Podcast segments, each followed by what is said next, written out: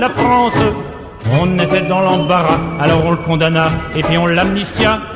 Et le pays reconnaissant l'élut immédiatement chef du gouvernement.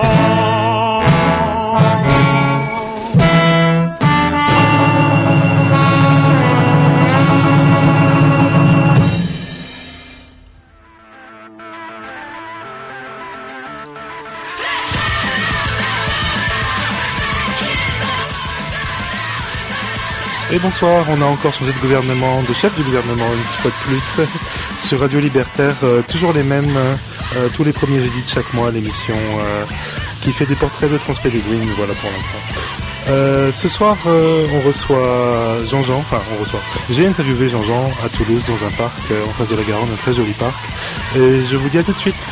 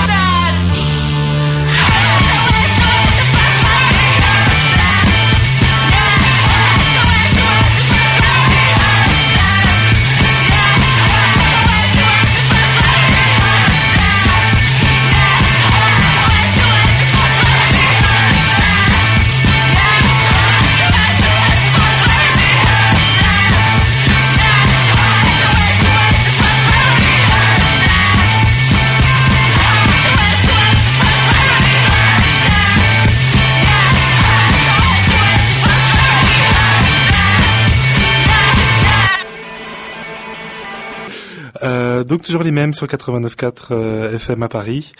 Euh, ce soir, euh, donc on va vous diffuser un entretien que j'ai eu avec Jean-Jean, qui est un queerosaure du sud de la France, et qui avait beaucoup de choses à me raconter. Du coup, on verra combien de temps dure l'émission et ce qu'on fait. bonsoir Anita à la technique. Hello.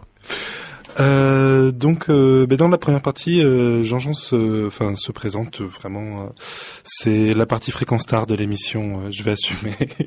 Et donc voilà, on aura peut-être aussi des événements à, vous annoncer, un petit agenda du mois et, et, pas mal de musique à écouter, dont Infidel Castra, qui est le groupe de Jean-Jean, et puis d'autres petites raretés. Voilà. Je... ok. Euh, on attend un peu juste que le CD se charge. Donc, euh, que vous dire d'autre? Euh, Oui, donc il y avait le festival XXYZ 0005 où il y a un zéro trop là à Toulouse. dernièrement et c'était c'était assez chouette et et je pense que j'aurai l'occasion de vous en reparler dans d'autres émissions. On va écouter Jean-Jean alors. Je raconte ma vie. Oh, j'adore. je peux commencer par ta question aussi si ça. Parce que quand j'étais euh, ado, euh, bah, dans ma famille, on était plusieurs, on était quelques punks. Et euh, donc plutôt anards et etc. Et moi j'essayais un peu de traîner avec les anards et ils m'ont dit oui, il faut que tu lises ça, faut que tu lises ça, faut que tu lises ça. Moi ça me. Et puis en plus, à côté de ça, ils bossaient. Alors je comprenais pas qu'on aille bosser. si on était contre la société, pour moi, on bosse pas. Et puis si on est contre la propriété, on squatte. Enfin, sauf que moi à l'époque, j'habitais moi j'habitais dans des petites villes, dans des petits villages, et bon, euh, un peu, il y a une époque où j'habitais au Mans, et bon, euh, au Mans à l'époque, euh, il n'y avait pas de squat. Et, et puis, l'occasion s'est faite que j'ai pu aller partir, partir bouger un petit peu en Hollande, et puis habiter à Amsterdam, rencontrer des gens à Amsterdam et tout, et puis à Amsterdam, bah, j'ai squatté. Enfin, la première fois que j'étais à Amsterdam, j'ai halluciné, j'avais les yeux ah, et les oreilles grandes ouvertes, parce que je découvrais une ville qui, où il y avait plein de trucs squattés. C'était super facile de squatter. Où il y avait des restaurants squattés, il y avait. Euh, euh, je me suis dit mais ouais, mais c'est ça, c'est ça que je vais. Moi, je savais que ça existait si tu veux parce que à travers les fanzines, j'avais parce qu'on avait commencé à faire un fanzine ouais, anti- anticlérical. Et euh, et donc euh, de ça, en envoyant notre fanzine aussi après à droite et à gauche, paf, tu reçois d'autres fanzines et là tu t'aperçois que oh, bah, on écoutait du hardcore aussi et du punk, donc il y avait Conflict, Crass, tous ces groupes qui faisaient aussi la promotion du DIY euh, et puis des, des trucs alternaux et tout. Moi, je savais que les squats ça existait et tout. hein. Et euh, enfin, j'y suis à une vingtaine d'années quoi. Et puis je me suis dit vite, euh, mais c'est ça que j'ai envie de vivre. que- Qu'est-ce que j'allais me faire chier, aller bosser comme un con alors qu'il y a des trucs, enfin, et puis à, à militer et à manifester, alors qu'il y a déjà des trucs qui existent et qui sont qui sont une pratique euh, réelle de, de de mes idées. Donc voilà, je... puis après moi j'écoutais du punk parce que j'étais punk. euh, Avant j'étais bab, alors j'écoutais du bab et puis euh, moi mes frangins ils écoutaient du punk et puis euh, suite à une déception amoureuse je suis devenu punk. suis rasé les cheveux. je suis devenu punk. C'est une belle histoire, hein, malgré tout. Bah ouais, bah ouais, ouais, ouais, ouais. C'est mon premier amour. J'étais abandonné, alors je me suis rasé les cheveux. J'ai le soir, j'ai pris, le- j'ai pris le rasoir à main et pff, je me suis coupé partout en plus. Et voilà. Et après, bon, c'était plus simple pour l'habillement. C'était du déchiré et des colliers de chien. Après. Puis bon, comme mes frangins étaient déjà là-dedans depuis quelques années et tout, bon, c'était plus facile, tu vois. T'avais déjà les codes. et- J'avais déjà quelques codes, je me suis mis à écouter leur musique et puis euh, voilà quoi, c'est cool. Puis en plus après j'ai découvert qu'il y avait tous ces groupes et puis il y a eu les Berus après. Bon, enfin le, jour où j'ai découvert les Berruriers Noirs, bon bah après là tu vois c'était euh, juste c'était euh, c'était extraordinaire. hein. Même encore si, si j'écoute les Berruriers Noirs, c'est le seul à peu près le seul groupe français qui peut encore donner la chair de poule 20 ans après. Enfin c'est j'étais su- super fan et je trouvais que voilà ils avaient des, des textes super enragés voilà c'était ça il y avait les Berus c'était voilà c'était c'était ça la vie c'était vivre libre ou mourir voilà avec la Valstar et euh, tu vois et Et les clous partout. l'alcool un petit peu de drogue et tout ça et puis voilà hein. Ok, coup, à Amsterdam. La, la nouvelle vie, euh, C'était folie. juste génial. Là, j'ai rencontré plein de gens. Et puis, bah, après, euh, j'ai rencontré des gens qui faisaient la même chose en France sur Lyon. Et je me suis dit, bon, bah, ça va être pas mal de le faire en France aussi parce que je vais pouvoir militer en français parce qu'à Amsterdam, euh, euh, bon, quand je suis arrivé à Amsterdam, je parlais pas le hollandais et je parlais très mal anglais. Donc, je parlais anglais, mais bah, si tu parles en anglais aux Pays-Bas, tu peux parler avec tout le monde vraiment. Mais t'es pas, t'es pas dedans non plus si tu parles pas hollandais, tu vois. il y a des moments, ça a été vraiment gênant. Parce que et donc euh, quand j'ai su qu'il y avait des squats euh, et des gens sympas sur euh, sur Lyon, je suis descendu sur Lyon puis j'ai bon, un jour non, enfin, un, jour je suis passé par hasard sur Lyon voir des potes. Et c'est je remontais à Amsterdam en, voiture puis en fait je suis resté une nuit. Et puis puis la nuit elle, elle a duré huit ans en fait. Je suis resté huit ans. J'ai pas décollé le lendemain. J'ai dit à la copine bah, tu rentres à Amsterdam moi je reste là je remonte la semaine prochaine et puis en fait euh, je suis resté 8 ans, 8-9 ans à, à Lyon dans les squats et tout. C'était juste euh, ouais tu fais ce que tu veux. En plus tu fais chier le monde et c'est quand même euh, extra. Ok, et c'est là après que euh, l'envie est née, enfin de juste euh, de trouver d'autres PD là-dedans. Enfin, Oui voilà ouais. Ouais ouais c'est ça. Mais, bah, mais je savais que ça existait parce que si tu veux à Amsterdam il y avait déjà des squats PD punk. euh, Il y, avait des, des PD alternos. Ils avaient une compagnie de bus par exemple tu vois et euh, c'est eux qui s'occupaient de quand il y avait des manifs qu'il fallait aller dans d'autres bleds et tout ça. C'est eux. Ils avaient deux ou trois bus je crois.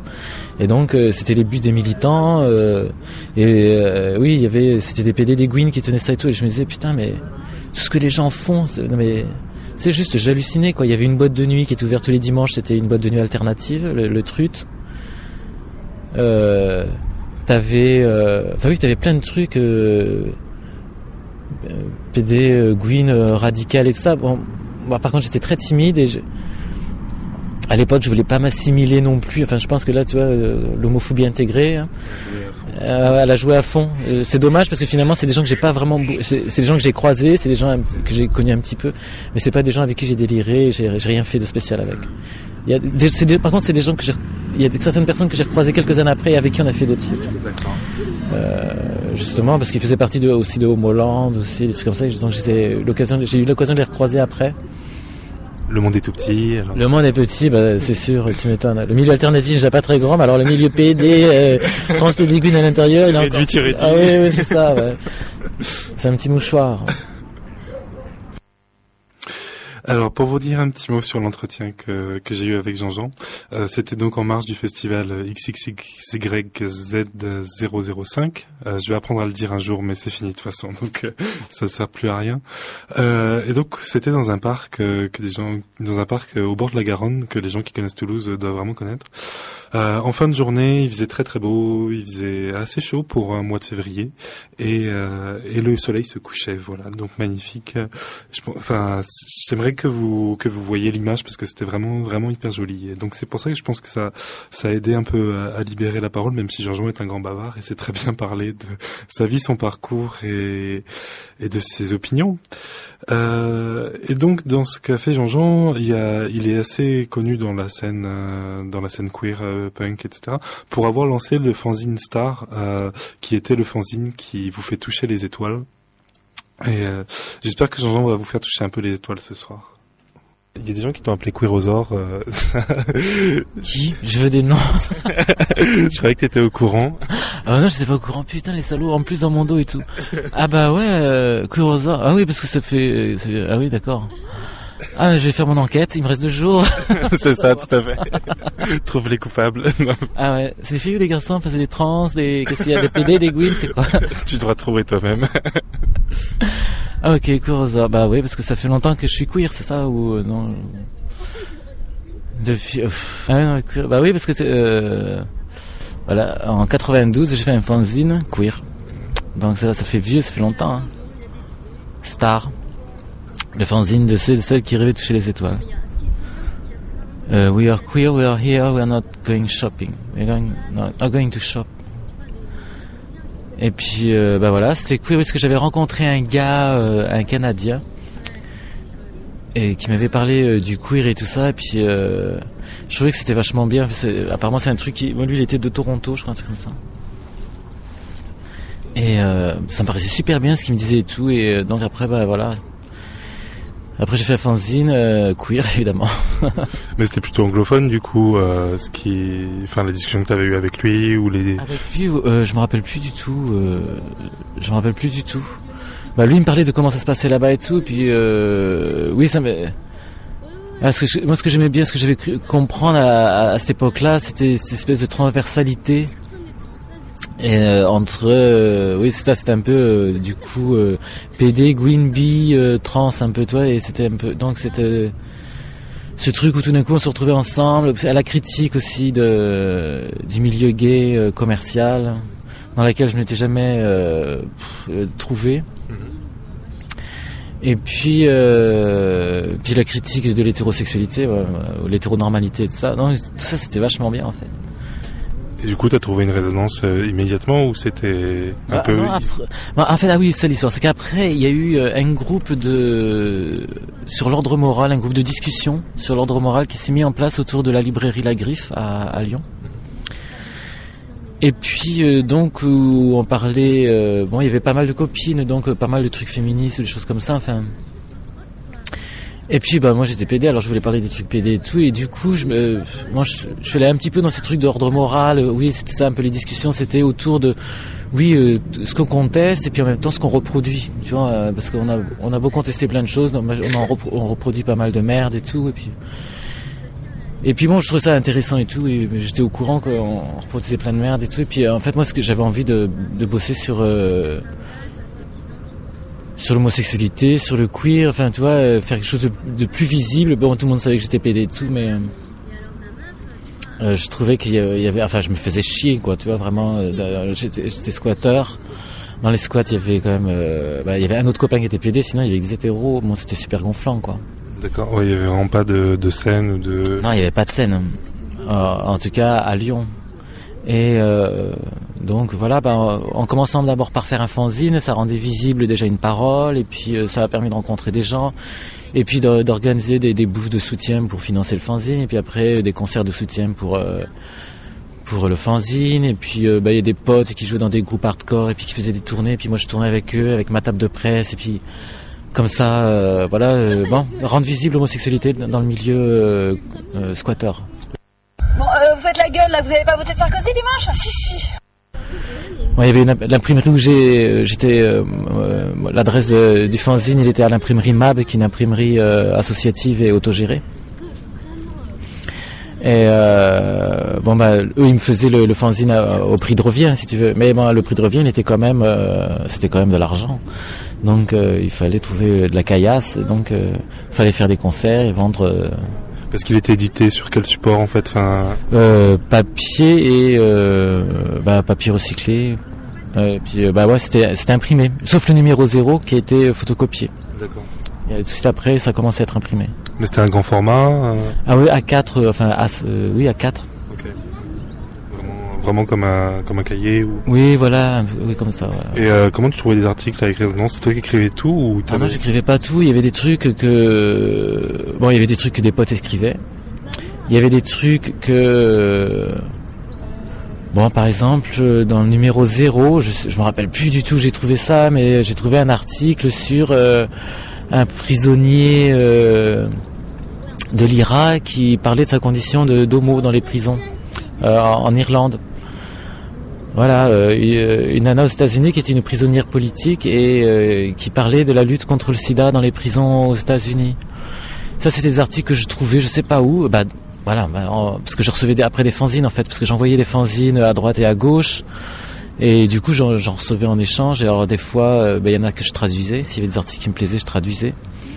Et puis, bah, pour ce qui était en anglais, hein, parce que le reste, je comprenais pas. Mais Sinon après il y avait forcément des potes qui parlaient un peu allemand, forcément des potes qui parlaient un peu espagnol. Et euh, sur des articles par exemple euh, Allemagne, il y avait tout un parce qu'en Allemagne il y avait un fanzine qui s'appelait Tunten euh, Tinte, un fanzine de tante. Et eux ils avaient fait tout un numéro spécial sur la pédophilie, la pédosexualité, voilà. Et euh, enfin sur les, les violences pédosexuelles. Et euh, Bon, bah, j'avais un pote qui, parlait, qui était bilingue, donc voilà, il m'avait traduit tous les articles, je les avais mis dans, le fanzine, enfin, j'arrivais toujours à trouver des trucs, et plus ce que j'écrivais, plus euh, ce que les potes écrivaient, euh, euh, ben voilà, j'arrivais à faire des trucs de 30, 30 pages des fois. C'est Dans Love and Rage, je, je, je, sais pas si j'ai traduit des trucs de Love and Rage, mais dans Love and Rage, par exemple, il y avait souvent des articles qui étaient vachement bien entre autres sur le queer et tout ça, euh, sur les trucs racistes à l'intérieur des mouvements homo. C'était super intéressant. Donc, euh, je pense que, en tout cas, il y a des articles de Love and Rage qui ont été traduits, je crois, et certainement publiés. Il faudrait, regarder que je foute le nez dans, dans, les numéros pour savoir, en fait. On peut retrouver encore des archives de tout ça ou c'est Oui, euh, chez moi. sur mes étagères. On viendra faire un casse. voilà. Non, mais il me reste le dernier numéro, il doit m'en rester quelques-uns. Je voulais les amener là parce que c'est terminé il y a 10 ans. Puis je me disais, ah, tiens, le truc super au coco, tu sais, pour les 10 ans de la fin, dont tout le monde se fout, tu sais.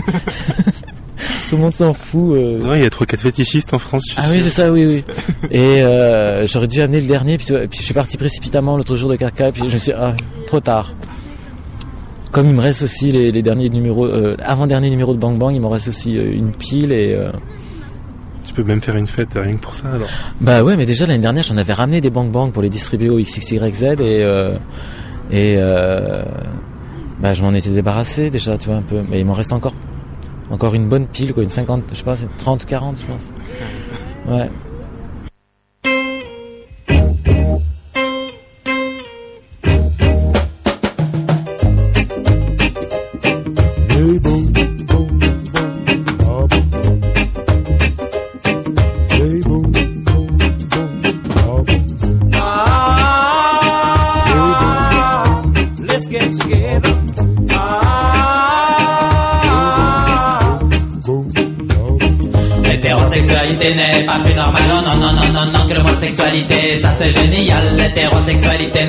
Plus normale. Oh, non, non, non, non, non, que les autres sexualités, ça c'est génial. Elle est normalisatrice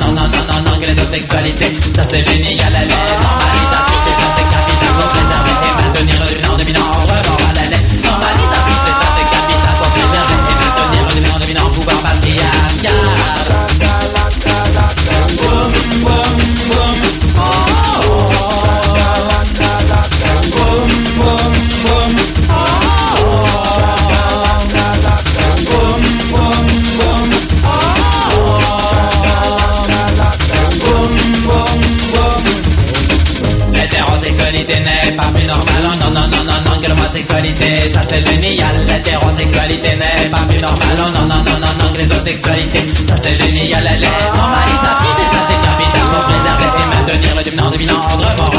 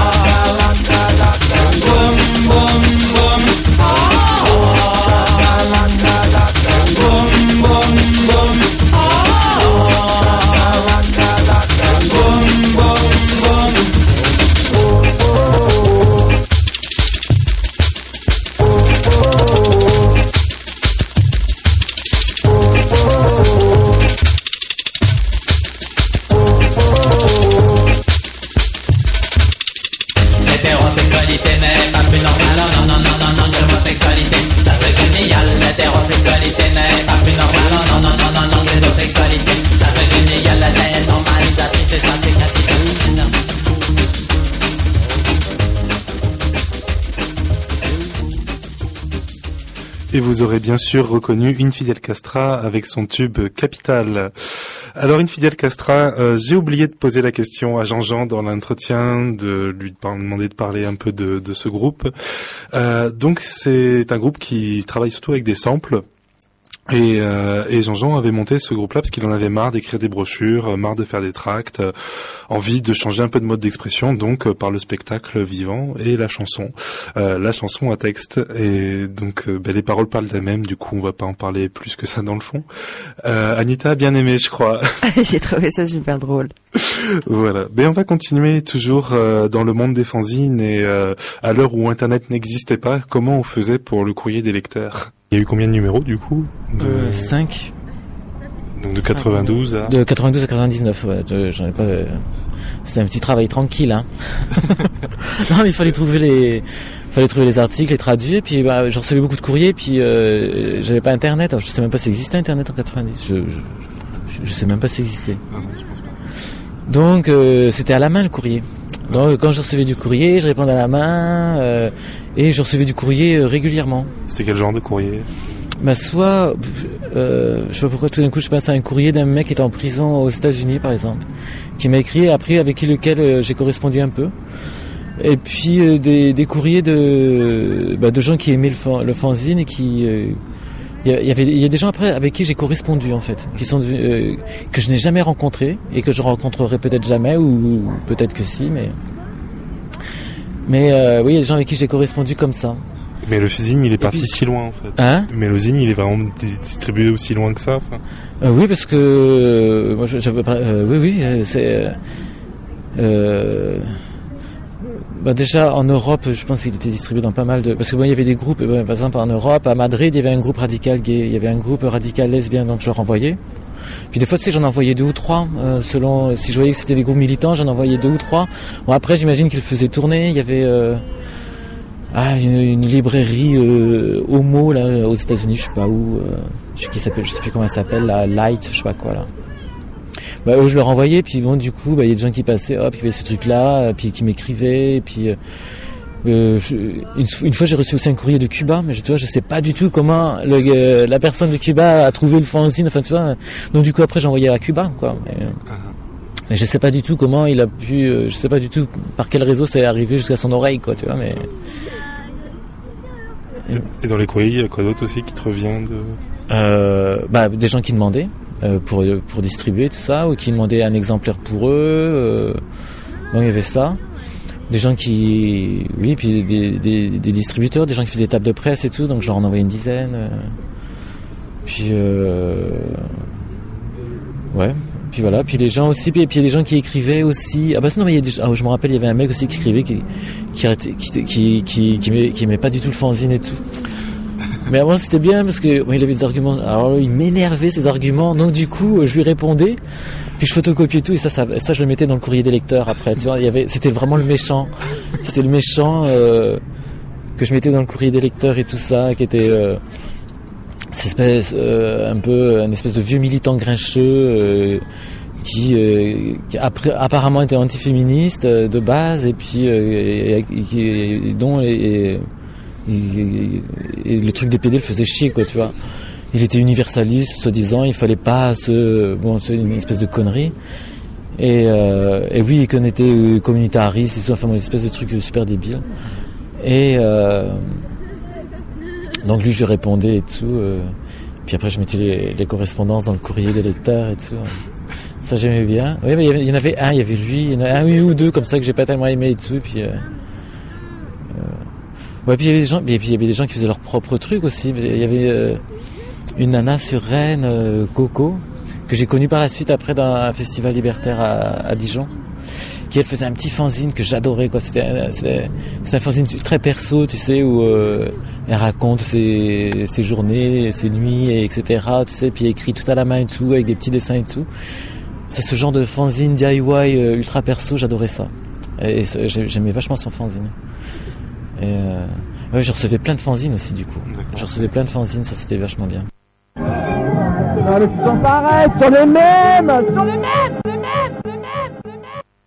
Il y avait quoi d'autre dans la table de presse, euh, à part ton zine ou... Ah bah qu'est-ce qu'il y avait? Tous les trucs un peu euh, ah bah il y avait euh, un fanzine Apache, c'est un fanzine antifasciste un peu mais aussi antipatriarcal etc là sur Paris. Je crois que ça s'appelait Apache. Euh, bah, plein de petits fanzines qui étaient plus ou moins proches de enfin moi moi ce qui m'intéressait plus c'était les trucs antisexi euh, antisexistes, euh, anti-homophobes, euh, bon queer euh, non, euh, bah Androsine aussi, je sais pas si je l'ai distribué Androsine. Je me rappelle plus. Mais euh, oui, c'était quand même. Enfin, il n'y avait pas de trucs style antifasciste ou anticapitaliste, ou des trucs comme ça, parce que pour moi, c'est des trucs trop. Enfin, c'est très large. Mais euh, bon, en même temps, j'allais, j'étais anticapitaliste, antifasciste, mais euh, plus des trucs assez sur euh, les- l'histoire des femmes, des PD, etc. D'accord. Et du coup, donc ouais, c'était vraiment l'argument pour vraiment euh, distribuer ton zine et ton... Ouais, voilà. Et puis pour rentrer dans les concerts gratuits aussi. Ok. Mais Parce que comme ça, j'ai pu faire plein de concerts gratos euh, avec ma table de presse. C'était super bien. Je faisais des sandwichs et comme ça, ça me faisait aussi tu sais, un peu de bouffe à côté. Enfin, il y avait plein de moyens pour se faire un peu de francs pour euh, financer le fanzine. et comment été accueilli, enfin, du coup, le, ce discours-là, ce zine-là, dans, dans une scène punk hardcore Bah bien, je crois. Enfin, j'ai pas le souvenir euh, qu'il y ait eu trop de soucis. Euh, de toute façon, euh, j'avais de l'argument, hein. j'avais de l'argumentation. je savais me défendre et tout, et puis non, mais je, crois que ça me permettait d'ouvrir ma gueule aussi, puis non, mais je, non, mais je crois que c'était assez bien, assez bien reçu en fait du coup. Parce que enfin, je, je suis en train de penser par exemple à une tournée, à un moment qu'on a fait dans le nord, vers Lille et en Belgique et tout ça dans les, euh, dans les années. euh, Ah, c'est le vent? Ouais, ouais, que j'entends dans le... Ah ouais. Ouais. Merci. Et, euh, Ouais, et oui, bah, moi par exemple, oui, je faisais, euh, bah, je faisais la table de presse. Par exemple, je venais avec ma table de presse et puis en même temps, je faisais euh, une chat au micro. Et ça passait. Non, non, les gens, ils étaient. Je- non, je crois que ça, ça passait bien. Et tu, choisis, tu choisissais les concerts auxquels t'allais ou c'était vraiment... Enfin, Euh, bah, oui, bah, euh, oui, oui, je choisissais. Ouais, ouais. Bah oui, tous les. Bah, ouais. les concerts hardcore, euh, les concerts euh, dans les squats ou dans les lieux alternatifs. Enfin, par exemple, si tu avais un, un, groupe particulièrement craignos ou qui jouait un soir, tu l'évitais ou c'était? Oh oui, oui, oui, mais euh, oh oui, oui, mais je vois pas, par exemple, j'ai pas d'exemple. Euh, j'ai pas d'exemple. Ouais, j'allais dans les concerts qui me plaisaient, hein. parce que je voulais voir les groupes aussi. Enfin bon, tu vois. Donc, euh, oui, j'allais dans les concerts qui me plaisaient, quoi. Je faisais, j'arrivais avec ma table de presse, puis voilà, quoi. Ok. Et, et le fait, d'avoir la table de presse, il y avait une espèce de respectabilité. Du coup, c'est ça qui. Oui, non, mais, mais c'était, ouais, ouais, ouais, ouais c'était bien. Puis. Euh... Ouais, par rapport aux, aux personnes, enfin, aux autres, euh, aux autres auditeurs du concert, parce que, enfin, je me, je me souviens de bien plus tard, donc de, de soirées euh, dans des squats punk vraiment, euh, et, et, où il y avait des problèmes, enfin, par rapport au fait de s'afficher PD, d'être super ah ouais. folle. Enfin... Eh ben, je, je crois pas que. Bon, j'ai une mémoire sélective, hein. Alors, euh, mais je me souviens pas de, de, de trucs super. Euh, euh, bah, je pense dans des, plus dans des discussions dans le milieu militant, c'était certainement beaucoup plus chiant que dans les salles de concert. Où, de toute façon, les gens, s'ils n'étaient pas intéressés, ils venaient pas me voir, enfin avec ma table de presse, tu vois. Il y avait ceux qui passaient, il y avait euh, ça, ça a créé des discussions aussi, hein. -hmm. des gens qui étaient euh, plus ou moins d'accord et tout, mais j'ai jamais eu. Euh, je, je me rappelle plus en fait. Bah, peut-être peut, peut quelques fois il y a eu des trucs. Bah, je me suis jamais fait casser la gueule en tout cas. Mm. Non, non, mais même pas d'embrouille de, de, Non, je crois pas. Ouais. Bon, je dis j'ai. Je crois pas. Je crois pas.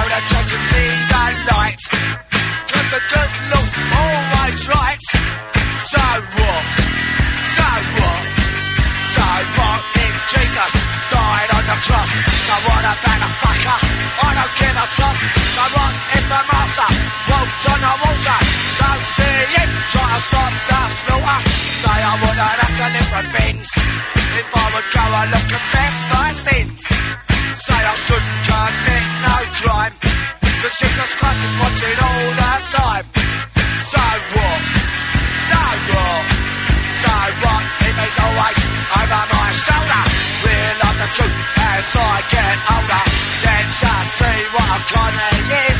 Because it's my life, my now is. I say they're gonna send me away.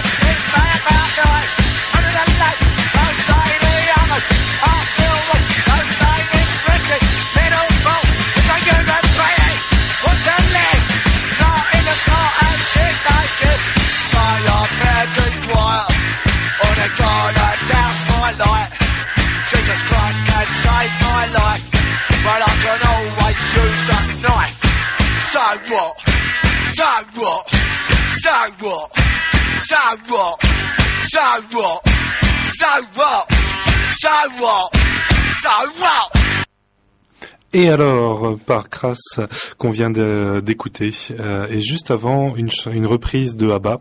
Euh, alors, seuls les plus... oui, c'est ça, seuls les plus aguerris auront reconnu la mélodie, l'air, la rythmique, tout ça. Et mais moi, je sais pas de quelle euh, chanson il s'agit, mais c'était juste The Restarts, un groupe londonien qui joue pas mal dans des concerts en soutien au queer ou des concerts queer tout court. Ils ont des grandes lunettes sur scène, c'est vraiment très drôle à voir. Je vous recommande, et puis c'est de la bonne musique en plus. Euh, et maintenant, on continue toujours avec Jean-Jean, l'entretien que j'ai eu avec lui. Euh, et, et alors, qu'est-ce, sur quoi a débouché euh, l'aventure star euh, pour les gens et, euh, et ce, ce à quoi ça a amené euh, au final? On va écouter ça tout de suite. Et, donc- et ça a situé une dynamique ensuite, enfin, sept bah oui, voilà. oui, c'était- Bah, le- bah oui, parce que finalement, le, le but de ce fanzine, c'est que je rencontre d'autres PD qui étaient euh, comme moi un peu. Ce qui s'est passé finalement, puisque j'ai rencontré, euh, entre autres, bon, sur Lyon, j'ai rencontré des PD. Euh, entre autres, il y avait un PD qui était à la CNT, des trucs comme ça. Donc, ça, a permis aussi, je pense, à des gens de se visibiliser aussi un peu plus et euh, de savoir que il y avait ce fanzine, enfin. Au même moment, sur Lyon aussi, il y a les, groupes féministes radicales, Green et tout ça qui se sont mis un peu en, en place et tout. Donc ça, c'est un moment qui a permis euh, des, des visibilités à l'intérieur du mouvement anarchie, enfin libertaire. Ah, Parce qu'à Lyon, il y a le mouvement libertaire, le mouvement anar. Enfin bon, tu sais, c'est- On va pas, on va mettre de l'huile sur le on feu. pas, on va pas mettre de l'huile sur le feu. Mais euh, donc voilà. bah. donc dans le milieu libertaire, voilà, ça a suscité un peu de, de trucs après. Non, c'était bien.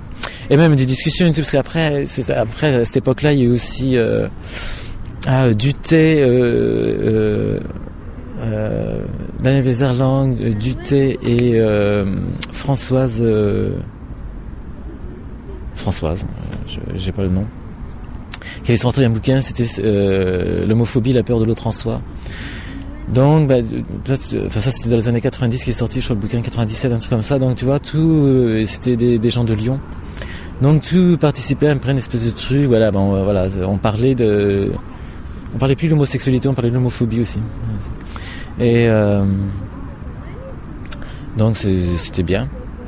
Et oui, donc et, oui, puis bon, donc petit à petit, euh, bah, il y a eu des Gwyn qui sont visibilisés, il y a des PD qui sont devenus visibles. Ça m'a permis d'en rencontrer aussi sur, euh, Et- euh, dans les squats. Et de toute cette visibilité, en fait, il en est sorti quelque chose. Ça, enfin, qu'est-ce que ça a Ah bah oui, dans bah les en rapports fait, bah, après, ce qu'il y a, c'est que euh, il y a eu aussi un jour où j'ai rencontré euh, Polly et où j'ai rencontré aussi euh, Nutella. Non, Nutella de Genève et Polly de Toulouse. Et là est venue l'idée de faire euh, Bang Bang et la croisière, par exemple. Et oui, bang bang, on va attaquer le sujet, le, plat de résistance. Euh, vous écoutez toujours les mêmes sur Radio Libertaire 89.4 euh, FM à Paris et en streaming sur Internet. Euh, merci à tous nos auditeurs d'Internet que je sais certainement fidèles. Euh, le numéro du studio, si jamais vous voulez nous joindre, c'est le 01 43 71 89 40. Et comme je l'ai pas fait le mois dernier, je vais vous parler de la carte d'auditeur que vous pouvez acheter pour soutenir la radio. Euh, et vous pouvez aussi faire euh, des virements mensuels de 5 euros sur le compte de la radio. Et pour tout ça, adressez-vous à la librairie Publico, euh, 5 rue Hamelot, euh, non, rue Hamelot à Paris, dans le 11e, et leur numéro c'est le 01 48 05 34 08. Euh, donc on attaque euh, l'aventure Bang Bang euh, avec euh, la croisière, euh, les rencontres euh, de tantes, euh, de tantes pédales fabuleuses euh, et leur zine euh, qui vous fait toucher la légende. Non, toucher les étoiles et qui vous fait vivre la légende. Bref, je sais plus dans quel ordre c'est, c'est pas grave. Oh, Bah, les, croisières, c'était des rencontres euh, PD tente radicale. Donc c'était euh, deux fois par an et ça durait euh, une semaine. Donc des deux fois une semaine, une fois au printemps, une fois à l'automne. Et c'était des rencontres francophones, donc il y avait aussi des potes belges, des potes suisses, et puis bah, des gens qui qui pouvaient parler et comprendre le français. Et euh, bah, c'était un peu, ce- un peu, c'était pour reprendre, enfin c'était pas pour reprendre, c'était un peu pour faire ce qui se passait déjà en Allemagne. Il y avait Homo Land avec justement le fanzine Tunten Tinte qui faisait des rencontres de deux fois une semaine par an et euh, qui faisait un fanzine Tunten Tinte. Donc nous on a fait la même chose en francophonie. Et euh, le fanzine était en rapport avec les, les rencontres parce que... Ouais, alors pas le premier, le premier fanzine euh, numéro 0. Ah, il était peut-être suite à déjà une rencontre. Il y avait déjà eu une rencontre. Et euh, la première rencontre a eu lieu en Belgique en fait. Et puis euh, là, il y a euh, donc un premier numéro qui est sorti. Et puis bah, après, à partir du deuxième numéro, je a des thèmes qui ont été aussi imposés, enfin un peu des thèmes de réflexion, un peu des dossiers qui étaient proposés pour les numéros suivants. Ce qui permettait aussi que pendant les croisières, on avait des ateliers de discussion autour de du thème du dossier. Mais en gros combien de participantes en général? Bah, c'est pas, euh, bah, je pense que la première, c'est où il y a eu le moins de monde, il y a eu trois ou quatre personnes. Je crois la dernière, il y a, euh, a eu pas beaucoup de monde non plus. J'étais pas. Et sinon, ça a été jusqu'à 30 personnes, 35 en francophonie, et on a fait une fois une rencontre, euh, donc croisière et Homoland, donc avec avec les PD et les alm- germanophones. Et la rencontre était à côté de Barcelone, donc euh, c'était super parce que c'était du coup c'était en Espagne, ce qui a permis de rencontrer aussi euh, des, PD euh, espagnols et euh, bon ça c'était cool, ça, fait un super lien quoi. Et là on, je pense on était euh, une cinquantaine, je me rappelle plus exactement. Bon pour la gestion après c'était euh, bon c'est là qu'on s'est aperçu que les Allemands euh, savaient beaucoup mieux s'organiser que nous. je crois qu'ils ont fait la bouffe quasi toute la semaine, on n'a rien fait. euh. Ça se donnait dans quel genre de lieu C'était organisé où et comment Ah bah, on, on louait des, des gîtes puisqu'on voulait que les lieux soient euh, confortables de façon à ce que euh, euh, bah, selon les coins, le printemps et l'automne il fait pas toujours très très beau. Euh, bah, par exemple, on a fait des trucs en Suisse à 900 mètres d'altitude, c'était merveilleux, mais c'était bien qu'il y ait le chauffage, tu vois. Et puis, euh, c'était euh, aussi pour les personnes qui pouvaient être fragiles, séropositives, ou tu vois, si tu as, des- si t'as des soucis de santé, par exemple, eh ben, c'est important qu'il y ait du confort.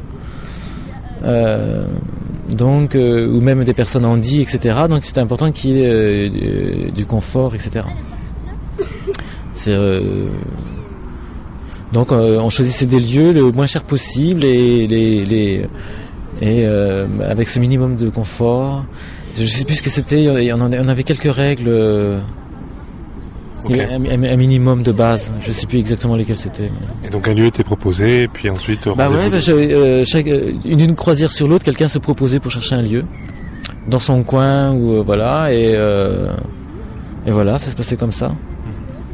Ok, et après c'était sur donation, genre, Hein et après les gens participaient à la hauteur des moyens qu'ils avaient. oui, exactement, euh, comme d'hab, quoi, en fait. euh, Ouais, mais c'est Bah pas si comme d'hab que ça. Ouais, ouais, ouais. oui, bah après chacun amenait ce qu'il ce qu'il pouvait et, euh, et ce qu'il avait. Donc euh, oui, tout était euh, un peu. Euh, bah voilà, on disait euh, voilà combien ça nous coûte la semaine. euh, la location c'est tant, tant, tant. Je sais plus du tout. Je me rappelle plus du tout comment ça fonctionnait, mais bon, en tout cas, on y arrivait à toujours à s'en sortir. Et puis euh, on a oui, on a toujours réussi à s'en sortir. Et pour la bouffe, on... il y a des endroits, des fois, on allait chez l'agriculteur bio du coin aussi, tu vois. Enfin, tu vois, on se débrouillait comme ça.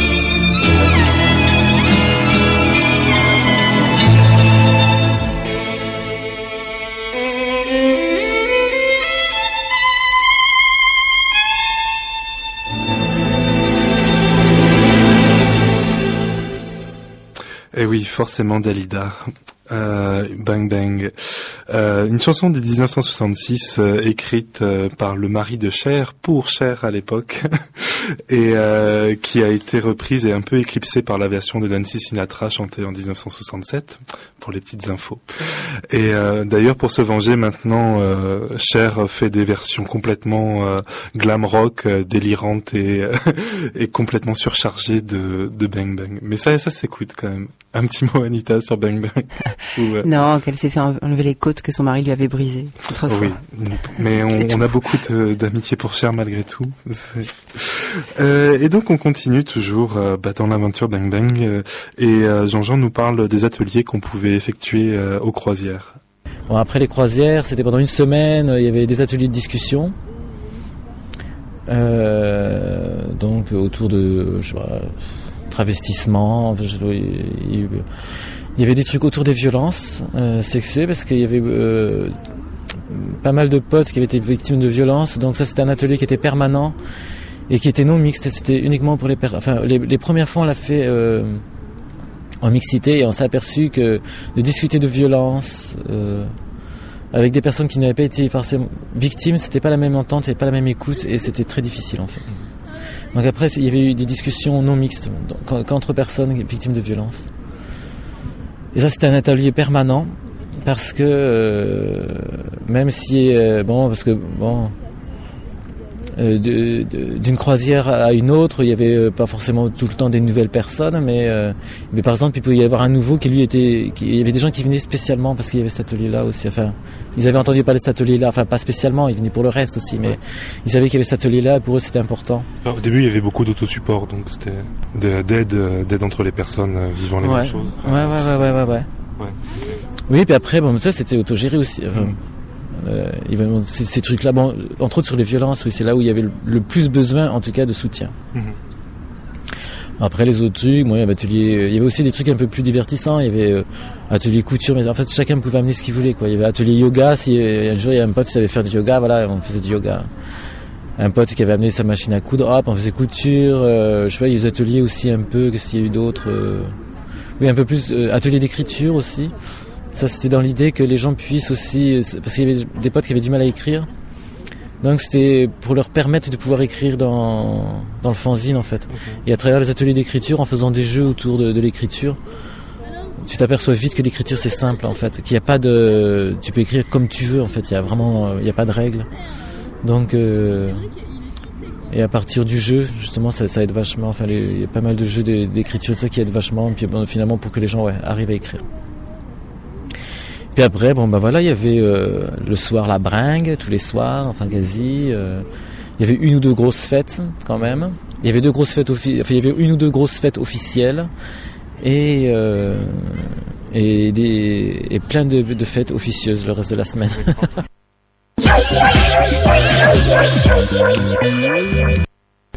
Et, euh, et du coup, enfin, les, croisières, ça partait un peu dans tous les sens, j'imagine, parce que avec la volonté à la fois d'accueillir des, gens pour se sentir bien, passer une semaine ensemble, écrire un fanzine, euh, faire des activités, faire la fête. Enfin, Oui, mais c'était bien géré parce qu'il y avait des gens qui savaient bien euh, organiser. Enfin non, mais je trouve que c'était assez bien, assez bien expliqué. Moi, je trouvais que c'était, ça, je trouve que ça, ça fonctionnait bien quand même parce qu'effectivement, quand tu te retrouves à 20 dans, ou 17, euh, des gens que tu connais pas, des gens que tu connais un petit peu et tout. Et que tu te retrouves une semaine comme ça, puis il y a des gens qui sont moins cuisiniers que d'autres, euh, des gens, enfin bon, tu vois, euh, ou voire pas cuisiniers du tout, tu vois. Donc, euh, oui, il faut, il faut que ça fonctionne, mais euh, écoute, ça fonctionnait. Je, je crois qu'au niveau du quotidien, enfin, au niveau du quotidien, je crois qu'il n'y a jamais eu de soucis. Et après, euh, de toute façon, si ça partait de, un peu hein, de travers et tout ça, il y avait tout de suite une réunion pour que les choses se remettent euh, en place. Enfin, tu vois, euh, ne pas laisser les choses partir de traviole, justement. Euh, être, euh, enfin, intervenir le plus vite possible afin que les choses, enfin, mais si, si quelqu'un va mal, par exemple, ou, enfin, bon, tu vois, parce que ça, ça, je pense que pour des gens, c'était aussi peut-être des situations super violentes aussi, tu vois, parce que on parlait beaucoup de l'é- de, de l'émotion aussi. euh. Et euh, moi, je me rappelle, entre autres sur les violences et tout, il y a beaucoup de gens qui sortaient, euh, vois, en pleurs, en larmes, machin, truc bidule, parce qu'effectivement, peut-être c'était la première ou deuxième fois qu'ils réussissaient à en reparler depuis euh, qu'ils s'étaient fait violer, par exemple, ou tabassés par leur cum, ou des trucs comme ça. C'était vraiment si présent que ça dans les croisières parce que euh, moi qui les ai pas connus, quand on me raconte ça, effectivement, ça, ça avait l'air vraiment hyper fort et, et un peu drama. Enfin, je sais pas. Oui, oui. Ouais, il y avait- C'est drama queen un peu, et drama, drama tante et drama pédale, ouais. Enfin, si ça continuait autant que ça, c'est que ça faisait du bien aux gens et qu'ils en retiraient vachement de trucs. Enfin, il y avait quand même du fun là-dedans ou c'était. Bah oui, euh, il y avait de l'alcool, donc il y avait du fun le soir. Non mais, non, mais bien sûr, il y avait du, bien sûr, bah oui, bien sûr, il y avait, euh, bien sûr que, euh, bien sûr. Je, je crois que ça dépendait des thèmes, même. Ça dépendait des thèmes de discussion. Il y avait des thèmes qui, bon, euh, style le, le- le jour où on a fait la thème euh, sur la bisexualité. Bon, tu vois, c'est, c'était, c'était absolument pas dramatique. hein. On s'est vengé de, de toutes nos histoires. qu'on a eu avec nos potes bi et euh, voilà donc là c'était par exemple c'était les trucs qui faisaient du bien tu vois donc euh, non il y avait des ateliers qui étaient plus légers que d'autres. Et puis euh, et, et, et les ateliers étaient articulés de façon à ce qu'il n'y ait pas euh, trois ateliers drama de suite. Donc tout était fait pour qu'il n'y ait pas plus d'un drame par jour et, et que le reste soit plus léger. Non, tout était tout était réfléchi. Hein. C'est ça qui est fou quand même, c'est que le, enfin, le côté dramatique du truc a, a pris le dessus vachement sur sur l'image de sur l'histoire de, de, de, de ces rencontres. Enfin, Ah ouais, toi c'est ce que t'as entendu, hein. c'est le retour que t'en as eu ou l'impression que t'en as maintenant. ah bah oui, enfin tout, de, tout- tous les éléments que j'ai à droite à gauche, c'est ça. Enfin, Ah ouais. C'est bizarre parce que tu vois, je me dis une bande de folles ensemble euh, dans une semaine euh, dans un coin paumé, euh, ça peut être que juste génial. Mais Bah oui, oui, oui, mais bon, c'est c'est c'est les c'est les deux phases de l'hystérie hein, aussi un peu, tu vois. d'accord. Mais il y avait parce qu'après il y avait souvent il y avait aussi des actions, profiter euh, d'être dans un coin pour faire des je sais pas des sorties dans les cafés du, du village. Tout. Bon, moi j'y allais pas trop parce que perso je trouvais que c'était plutôt des trucs agressifs et que c'était pas vraiment nécessaire d'aller faire du euh, du euh, euh, faire de comment ça s'appelle de la visibilité dans, dans des cafés de village tout. Mais bon j'étais pas obligé d'y aller j'y allais pas. Il y avait des potes qui trouvaient que c'était bien de le faire ils y allaient. Euh, bon ça c'était des trucs où ils devaient se marrer quoi tu vois. Et euh, non mais il y a eu plein de fois où on s'est marré quand même. Je, je réfléchis attends je cherche. Non. non mais je sais non mais moi je me globalement je me suis bien marré Très bien les enfants, de quelle position avons-nous parlé? Oui, le paravent japonais, bien sûr, c'est un grand classique. Ensuite, le cow-boy à l'envers, oui, excellent. Quoi d'autre? Le vilain sans chaise, absolument, on l'a souvent évoqué. La cathédrale Saint-Patrick, oui, déjà plus rare, mais de bonne aloi. Oui, vas-y, je t'écoute, Jenny. L'immonde... Oui, alors on reprend l'antenne pour euh, annoncer l'agenda euh, de ce qui se passe sur Paris euh, ce mois-ci, parce qu'il va se passer des choses malgré tout. Alors déjà lundi soir, lundi, non pas ce soir, oui c'est ça, lundi prochain, une réunion pour l'appel à la marche des tordus, une marche d'individus. qui veut montrer qu'il y a autre chose que la Gay Pride qui existe qui existe tout court et faire une marche alternative. Euh, bon, c'est très mal présenté, euh, mais renseignez-vous. On a c'est- compris en même temps. Renseignez-vous, ce sera à la CIP. Euh, un autre événement aussi euh, très proche, euh, samedi euh, à 16h, place de la République, euh, une marche féministe euh, en dehors des circuits traditionnels, euh, un peu racistes, anti-voile, euh, putophobes, euh, enfin et compagnie. Euh, mais et pour défendre une- vraiment des valeurs féministes qui nous plaisent, qu'on aime bien. Enfin, je vais pas développer plus que ça. Donc euh, rendez-vous 16h à République, nombreuses j'espère, et le soir une fête à la CIP pour se remettre de la marche. Euh, la CIP donc c'est au métro Corentin Cariou. Euh, quand vous sortez du métro, c'est à peu près tout droit vers le canal et c'est sur la gauche. euh, voilà, c'est là parce que j'ai oublié l'adresse exacte, Euh, mais vous trouverez, j'en suis sûr. Euh, la CIP qui est la commission des intermittents précaires et précaires. Voilà. Euh, euh, sinon le 15 mars, euh, le dimanche 15 mars, une plug au tango. Donc ben, la plug qu'on ne présente plus, une soirée un peu alternative transpédéguine, sans hétéroflic, et c'est gratuit si tu ramènes un gâteau, sinon c'est 5 euros. Et les assises de la, de la prostitution, euh, le 20 mars, euh, alors là je sais plus où c'est, mais euh, vous avez le temps de vous renseigner à droite à gauche ou sur internet. Euh, les assises de la prostitution donc qui auront lieu euh, à Paris avec euh, la pute Pride le lendemain, une marche pareil. Renseignez-vous, c'est tout ce que je peux vous dire. ça, ça risque vraiment bien. Euh, on continue sur la croisière euh, et donc je sais plus de quoi là on parle après euh, les drames et, euh, et tout ce qu'il y avait besoin de faire à la croisière, mais on va écouter. ça a essentiellement euh, permis à plein de gens de se rencontrer et, et ça fait juste du bien par où ça passe quand même. Parce que, de, de- enfin, tout à coup, tu t'aperçois que finalement, euh, bah, toi, tu, il y a trois ans, tu connaissais personne, tu étais tout seul, que le petit PD dans ton coin, dans ton bled pourri, et puis tout d'un coup, bah, hop, tu croises 30 personnes qui ont plein de choses à te dire, qui ont la même chose à, à te raconter, qui ont les mêmes attentes et tout, puis c'est juste euh, super. C'est vraiment super. Les gens venaient vraiment de partout, partout. Enfin, c'était Bah pas. ouais, parce qu'il y avait, euh, pendant très longtemps d'ailleurs c'est assez rigolo parce qu'il a fallu attendre pas mal de croisières avant qu'il y ait des gens de Paris qui viennent. C'était très provincial en fait. Donc il y avait euh, bon il y avait un pote de Besançon, il y avait euh, des potes de Bruxelles, des potes de Bretagne, des potes de euh, bah, bah, après Toulouse, Lyon, euh, je sais pas, on était un peu éparpillés, je, me rappelle plus trop. De Lyon on était quelques-uns.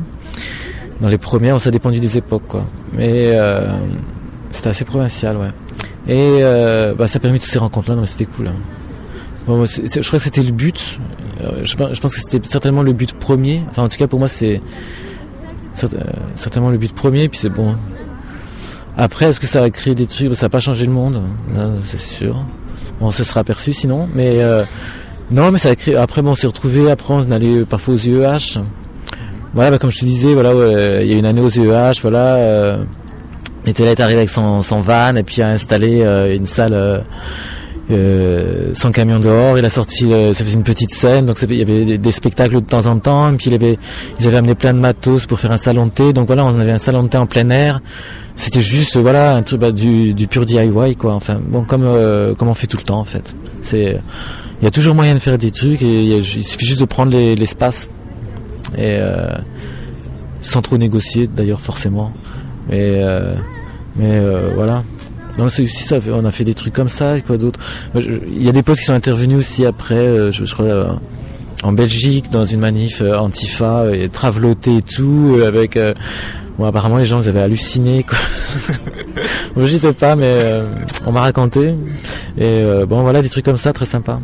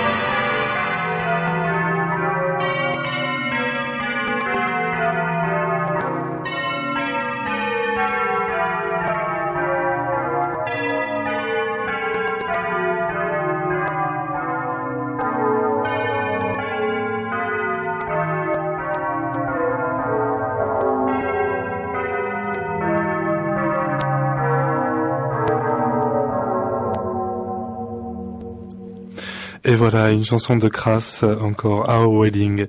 Euh, normalement, on devrait arrêter là, parce qu'il est 8h30.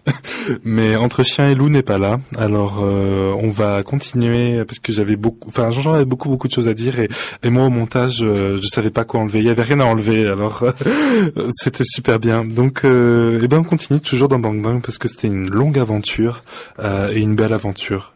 Et, le fanzine, en fait. Quel succès il a eu Qu'est-ce qu'il a... Bah, je pense, euh, je sais pas comment il était tiré, moi je m'en occupais pas, mais je pense qu'il a bien. euh, Bon, en plus il y avait beaucoup d'humour, alors je, trouve qu'il est quand même. euh, Enfin, c'est quand même plus, c'est quand même moins barbant que de faire des tracts euh, chiants.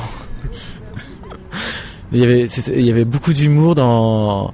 Mais moi, je, moi, je, trouve c'est, moi, j'ai vachement aimé ce fanzine, quoi, en fait, parce que moi, j'étais mort de rire à chaque fois qu'il sortait. Bon, moi, j'écrivais juste quelques articles. Enfin, on était tous invités à, écrire des articles dedans et tout. Mais euh, il y avait des potes qui s'étaient spécialisés dans des, euh, un peu dans des, comment ça s'appelle, dans des rubriques. Et euh, mais des, des trucs à te pisser dessus et tout. Moi, j'étais mort de rire et tout. Et mais en fait, la radicalité, elle était là aussi, en fait, dans dans ce truc où tu mets de l'humour et euh, t'en as rien à foutre de rien, juste. Euh, T'en as rien à foutre de la morale hétéro, machin, rien du tout. euh, C'était vraiment génial. C'était vraiment digne de folle, quoi. Et, Ah euh, ouais, c'était super folle. Moi, j'ai jamais participé à la rédaction parce que les rédactions se faisaient aussi euh, pendant une semaine. Enfin, la, la rédaction et la mise en page, ça, ça durait une semaine, euh, soit à Paris, soit en Suisse, soit n'importe. Enfin, c'était décidé aussi à chaque fois. Et apparemment, bon, moi, j'ai jamais participé, mais apparemment, c'était des semaines aussi euh, extrêmement folles et tout, et, et ça donnait des, ré- des, des résultats géniaux. hein, vraiment, euh, c'était super. hein. et, et c'était quoi globalement le contenu de ces Euh, donc il y avait les dossiers. Euh, donc je sais pas ce qu'il y a eu comme dossier. Bon, il y a eu des dossiers sur les violences, c'est sûr. Il y a eu des dossiers euh, sur sur. Bah, je me rappelle travestissement. Enfin, je me rappelle plus. Il y en a eu 6 ou 7. De, de- je, sais plus, je sais plus combien de numéros. Il y a eu 9, 9 ou 10. 10. Il y a eu 10 numéros. Sur le militantisme, un autre sur l'amour, Ah sur oui, voilà, euh, le- sur la lutte, oui, voilà, oui, oui. Euh, le, sur le pouvoir aussi, c'est mon genre ou quoi Oui, le pouvoir, c'est mon genre ou quoi Et euh, puis après, bon, il y avait les- tous, les, tous les articles, euh, tous les articles qu'on voulait. Après, on pouvait écrire ce qu'on voulait. Hein. Bah, il y avait tous les trucs aussi, je sais pas, les, les bilans. On pouvait écrire sur les si on avait des, quelque chose à écrire sur les ateliers qui vivaient aux croisières, des bilans de sur les ateliers. Et moi, globalement, de souvenirs, enfin, euh, moi, c'est un peu le premier fanzine que j'ai lu. Je comprenais rien de ce que je lisais au tout début, mais je trouvais ça juste formidable. Et euh, mais je me- ce qui m'a marqué, c'était surtout beaucoup de euh, de, récits sur euh, la vie en, collectivité, sur la vie en squat, sur le fait euh, d'être tante euh, dans, un milieu alterno, etc. Enfin, tu te souviens de ce truc-là où c'était Bah oui, c'est parce que la plupart d'entre nous, on était dans le milieu alterno. Donc on parle. Oui, mais c'était l'histoire du je, je politiser le jeu, écrire au jeu, ça c'était important. Ça on le disait. Mais d'ailleurs, c'était une des. Même à l'intérieur des croisières, hein, c'était important que les gens ne parlent pas à la place des autres et que les gens parlent au, jeu. On a. C'était des discussions, ça. Et, euh, c'était toujours, je crois, dans, le préambule, parce que bon, il y avait toujours des réunions avant même que la croisière commence, un peu pour présenter les gens, accueillir les gens qui, qui, arrivaient, qui parfois étaient un peu. euh, je pense que pour plein de gens, si c'était faire un grand pas de passer au, parce que ça, ça donnait peut-être l'impression, enfin, ça pouvait faire peur à des gens. Enfin, tu vois, c'était timide un peu et tout. euh. alors, euh, donc il y avait et ça, je pense que dès le début, c'était assez précis. Il fallait pas aller au jeu et tout. Donc, bah oui, bah, on parlait de notre quotidien et en le politisant. bah, c'est la suite un peu comme euh, dans le film. Il y a deux jours autour du phare. C'est oui, le, le jeu est, enfin, le jeu est politique. Et puis c'est la suite. Oui, c'est ça. C'est la suite des trucs féministes aussi, des luttes féministes. Et bah, nous, on se euh, on se revendiquait de ça, quoi, pas du féminisme, mais de, ce que les, féministes avaient pu dire. Et puis, euh, oui, le jeu est politique, le privé, etc. Du coup, c'était enfin, parce que ça, il me semblait que dans l'écriture, c'était quand même vachement en destination euh, des autres alternos, enfin, des gens avec qui on vivait, et, que ça traitait de questions ou de problèmes, ou qu'il y avait, enfin, c'était pas hyper pédagogique quand même comme fanzine. C'était pas, c'était non. pas la volonté d'expliquer le queer ou le, Ah, non. ou la vie de tante à des. Non, pas du tout. Non, mais je pense. Non, non, non, c'était euh, un truc de d'expression euh, populaire. Non, je blague. non, c'était. bah, De toute façon, on était. La plupart, on était à Nard, donc on n'allait pas. racon- euh, oui, oui, c'était pas. euh, non, non, c'était. pas- on n'était pas là pour expliquer le monde et pour que les gens se sentent bien dans dans ce monde-là ou même dans le nôtre. Enfin, tu sais, c'est où tu aimes ou tu aimes pas. hein. Ça, c'était pas. Oui, oui. euh, rien à foutre. Non, bien sûr, euh, bien sûr, rien à foutre. Oui, oui, c'était, c'est ça, c'était ça aussi notre côté euh, radical peut-être. C'est de se dire, euh, bah oui, on est PD, on n'est pas, on est, on est- et on n'est pas mainstream quand on est, on, on est, on est ailleurs, on est dans autre chose. Et donc, c'est de ça qu'on parlait. C'est cette autre chose-là. Ok. Et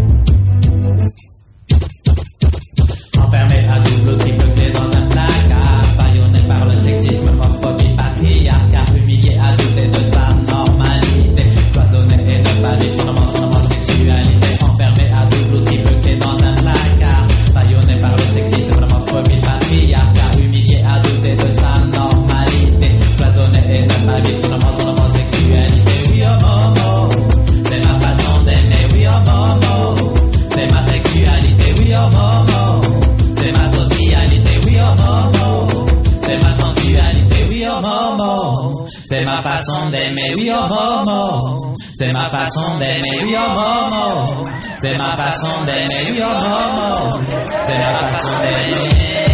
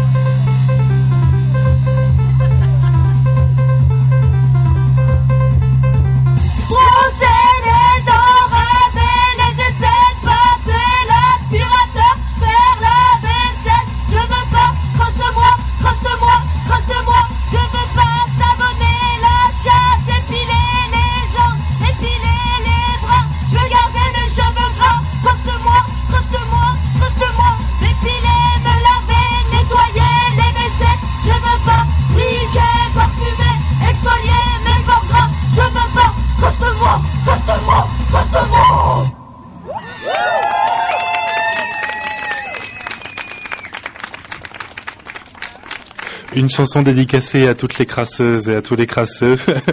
C'était les Van Van avec euh, Crust moi, euh, du nom d'un célèbre groupe de pensée, euh, courant de pensée, les Crust. Et juste avant, on écoutait Infidel Castra à nouveau avec, j'ai oublié le titre de la chanson par contre là. je vous dirai ça après. C'était Bohème, ça s'appelait. Voilà. Euh, eh bien, on continue avec euh, ce sur quoi la, la croisière a, a débouché.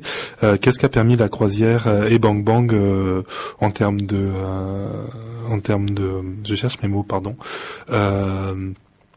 euh, en termes de dynamique ensuite. Et vous écoutez toujours Radio Libertaire 89.4 FM à Paris et en streaming sur Internet.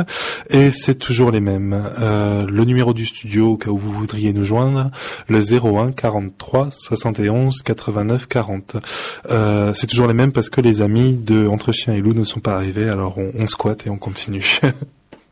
Et, et donc ça, ça a donné des dynamiques de gens qui avaient envie. Ah oui, puis aussi des visibilités pendant les Lesbian Gay Pride. Après, on a on a fait, euh, que ce soit à Lyon ou à Toulouse et à Lausanne pour ce que je, pour les choses auxquelles j'ai participé, mais euh, euh, une fois on était à la Barcelone aussi, tout plein de potes et tout le machin. Bon, on là on s'était retrouvés entre potes et tout. Et bon, en plus, l'intérêt de Barcelone, c'est que la, déjà la Lesbian Gay Pride, enfin c'est la CSD, euh, Christopher Street Day. Ah non, c'est non, c'est la marche de libération gay lesbienne en fait. C'est pas, ça s'appelle comme ça à Barcelone, je crois. Euh, déjà, elle est associative. Elle est, ils ont têche les commerçants et tout, donc déjà, déjà du coup, elle a un, caractère très sympa en fait. Et, euh, après dans les autres villes, oui, Lausanne. bah, après les potes à, Bruxelles, c'est pareil. Ils, avaient, ils faisaient leur cortège et tout. Donc ça a permis aussi, bah oui, ça nous a filé, la pêche pour être visible, pour faire des trucs de chacun de notre côté aussi. Ou des fois, on a, à Bruxelles, il y a eu le premier congrès mondial des enfilés aussi. Enfin, tu vois, il y a eu une semaine euh, de de, de, de buverie. euh. C'était quel genre de visibilité qui était recherché au sein des Lesbian and Gay Pride ou euh, peu importe? Euh, ben euh, des trucs ben, avec des trucs très clairs par rapport à l'hétéronormalité. Je sais plus ce que c'était. C'était euh, dans les banderoles, c'était. euh, Ah, on ne naît pas hétéro, on le devient. Euh, et puis euh, l'hétéronormal. Euh, L'ordre se complète dans l'hétéronormalité, des trucs comme ça. Enfin, je me rappelle plus exactement. Faudrait que je remette le nez. le- Enfin bon, je sais pas. Ça, c'est des, trucs qui doivent. Enfin, un peu comme. Et puis, euh, oui, des trucs euh, axés sur l'hétéronormalité et les, les violences homophobes, je pense. C'était essentiellement ça. Et puis après, euh, bah après euh, le, le camion, les banderoles, le- du son, mais euh, voilà notre propre son, quoi. Des trucs un peu plus trashy, un peu plus crado. Oui, Abba et Dalida. Parce que même les LGBT, ils écoutent plus ça. Ah oui, bah oui, c'était a- bah, c'était il y a 10 ans nous aussi. hein. Mais, mais nous on aimait bien. Bah, bah, on était, ouais, ouais, mais, sais, il y avait quelques anciennes quand même. hein. On était la génération. euh, on avait grandi avec Abba, hein, puis ça nous mettait toujours la petite larme à l'œil. Et Dalida, bon bah, elle est éternelle. euh, et puis euh, qu'est-ce qu'on écoutait d'autre Euh, Oui, c'était ouais, mais je... beaucoup de variétoches en fait. Beaucoup de variétoches. On était très radio nostalgie. Ouais, tu vois. Donc bah, comme toutes les euh, comme toutes les dames. Those are the many variations of bitch please. I hope they help. Bitch please! Ouais, il y avait une Et donc la première expérience de toi habitant en squat avec des avec euh, des personnes euh, avec des PD ou Les tentes et tout, bah, c'était là, à Toulouse, là. Ouais. Mais, sauf que, bon, l'histoire, c'est que moi, ça faisait déjà euh, quelques années que je ne squattais plus. Alors que j'avais squatté 15 ans et que j'en avais ras, le, ras la casquette. Et donc là, je me suis retrouvé dans un truc, bon, qui était très sympa et tout, mais euh, moi, j'étais un petit peu plus âgé que la, la moyenne. Et donc, euh, donc c'était l'ambiance à peu près euh, que moi je connaissais aussi quand au début que je squattais. Hein, c'est il y a ceux qui se lèvent à 9h et puis il y a ceux qui se couchent à 9h aussi.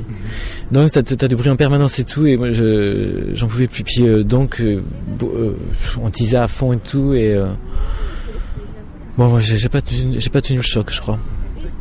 Donc euh, je suis euh, je suis parti, je suis resté euh, quelques mois puis euh, j'ai, pas fait la deuxième expérience qui était un squat queer ici. J'ai pas fait l'expérience pour moi c'était euh, j'étais fatigué.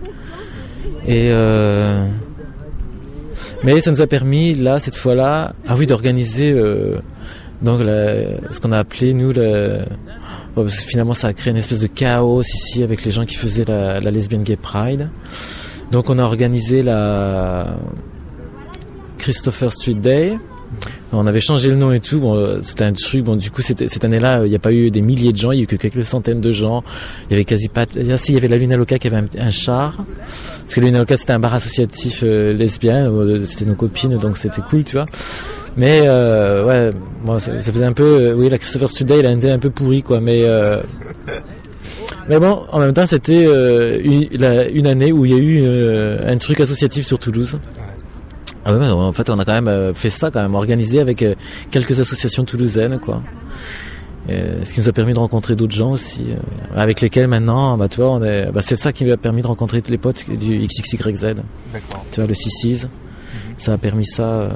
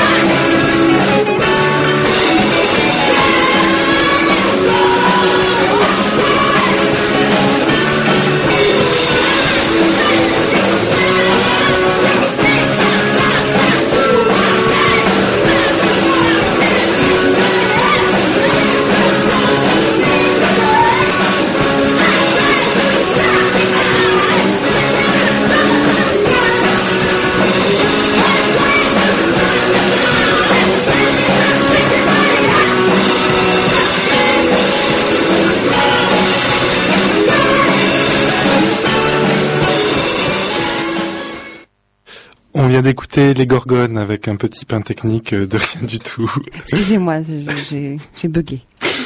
Euh, et donc c'est toujours les mêmes sur Radio Libertaire euh, que vous écoutez. Euh, les amis de Entre Chien et Loup ne sont pas là, donc euh, on squatte l'antenne encore une fois. Euh, et là donc euh, on est à Toulouse et, euh, et Jean-Jean nous parle de euh, des activités qui se passent sur Toulouse et des, des choses qui sont organisées et euh, de comment les lieux ont, ont été un peu acquis parce que quand euh, on veut faire des choses transpédéguines et qu'on n'a pas de lieu, c'est pas très facile euh, de s'organiser et puis de pouvoir donner lieu à, à des concerts, à je sais pas des projections, des débats, enfin peu importe, des activités euh, politiques.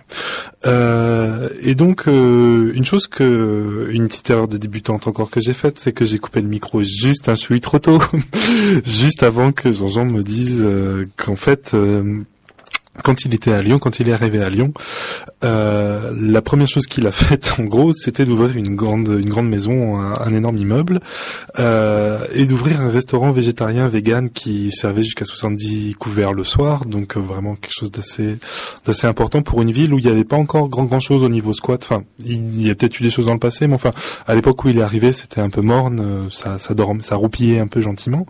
Donc, il a secoué avec quelques amis, euh, avec quelques amis, ils ont secoué tout ça.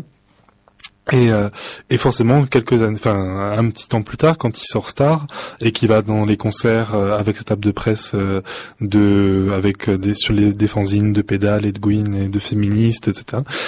euh, les gens avaient un peu du mal à lui rentrer dedans. Enfin, on va pas taper sur la personne qui fait des choses dans la ville, forcément. Voilà. Donc, euh, ce qui peut expliquer peut-être euh, des choses dans la lutte euh, qui s'est engagée pour euh, pouvoir bénéficier des espaces euh, à Toulouse. Ici, en tout cas, quoi euh, souvent quand on fait des trucs, euh, il y, a- il y a du monde. Que ce soit les trucs euh, pour, euh, bah, je vois par exemple, les- parce que dans, une- dans un mois, il y a, enfin au mois d'avril, il y a la Lady Fest. Là, il y a tout le temps du monde pour les fêtes de soutien et pour les fêtes euh, Transpédéguine, il y a tout le temps du monde. Et euh, c'est un public euh, Transpédéguine aussi. Et, euh, bon, et, et je pense et, et nos amis. Il doit, il doit y avoir des hétéros aussi, tu vois, c'est sûr. Mais c'est les gentils.